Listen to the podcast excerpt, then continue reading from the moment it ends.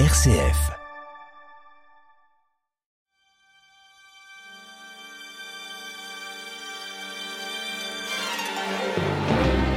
Si je vous demande de me citer un peintre, que répondriez-vous? Vous me direz peut-être Kandinsky, peut-être Mondrian, Malevich ou encore Paul Klee. Mais rarement vous citerez un nom de femme. Les femmes, dans notre esprit, ce sont souvent les muses, les modèles. Pourtant, des femmes peintres ont bel et bien existé et ont été oubliées malgré leur trait de génie.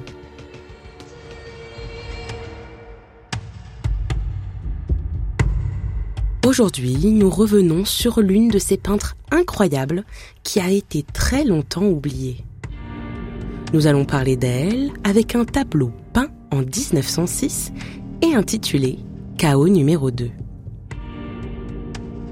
Tout est dans son titre. C'est le chaos sur cette toile. En son centre, deux étoiles jaunes, on dirait, sont reliées par un fin trait des traînées oranges partent du bas du tableau en ascension vers la droite. Le tiers supérieur est d'un bleu très foncé tirant vers le noir, traversé par une masse bleu clair. La partie basse est un mélange de gris, de bleu ciel et de petites touches de couleur. C'est une toile abstraite, signée Ilma Afklint. Vous n'avez sûrement jamais entendu son nom. Ilma Afklint est une peintre suédoise née dans une famille de militaires de la marine et d'ingénieurs marins. Ce contexte familial en fait une jeune fille particulièrement attirée par les mathématiques. Sa jeunesse, passée en Suède, au contact de la nature, lui fait aimer la botanique. Mais c'est en art que Ilma Afklint va connaître un grand succès posthume. Très talentueuse avec ses pinceaux, elle entre à l'école technique de Stockholm.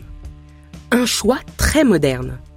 Peu de Suédoises suivent des études supérieures et encore moins des études d'art. Pendant 20 ans, elle peint des portraits et des paysages. Mais son œuvre la plus connue reste celle qu'elle crée dès 1906 en parallèle de ses tableaux académiques. C'est la peinture abstraite qui est le fruit de son intérêt pour le spirituel.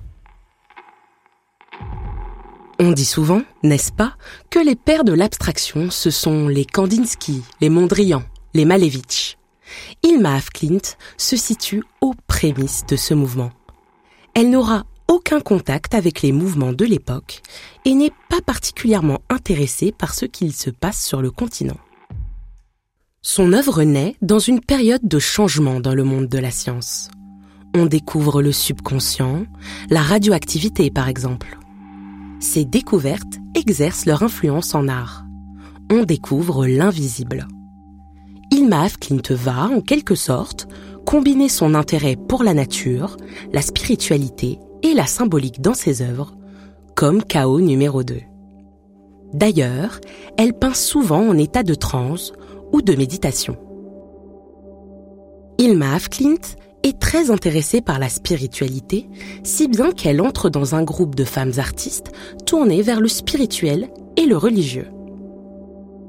Avec ces quatre femmes, elle prie, lit la Bible pour entrer en contact avec une force supérieure. Elle s'essaie à différentes pratiques, comme l'écriture et la peinture automatique, où elle laisse place à son inconscient. Elle est alors au sommet de son art. Elle s'initie à un nouveau langage pour lequel elle crée une véritable symbolique visuelle. Des couleurs, des lettres, des mots, des formes. À sa mort, c'est son neveu qui hérite de son œuvre prolifique de 1200 peintures. Mais la peintre demande à ce que cette collection reste scellée pendant au moins 20 ans après son décès. L'artiste sera révélé au public dans les années 1980. Elle est exposée à Los Angeles aux côtés de ceux que l'on appelle les pères de l'abstraction. La peinture, une affaire d'homme, n'est-ce pas? Dans le prochain épisode, je vous raconterai l'histoire de Niki de Saint-Phal, une autre femme artiste, une autre peintre de génie. Vous venez d'écouter L'art, une affaire d'homme, un podcast original produit par RCF. Pour découvrir d'autres portraits intimistes de femmes artistes, rendez-vous sur notre site rcf.fr ou sur votre plateforme de podcast préférée. N'hésitez pas à faire connaître le podcast autour de vous en le commentant, le partageant ou en laissant des petites étoiles sur les plateformes. Et puis, il y a aussi nos autres podcasts RCF, pour les enfants et leurs parents. Zeus et compagnie, le podcast sur les divinités grecques, ou Quand je serai grand, les histoires fabuleuses des grands explorateurs. Bonne écoute et à très bientôt pour un nouveau voyage sonore et culturel.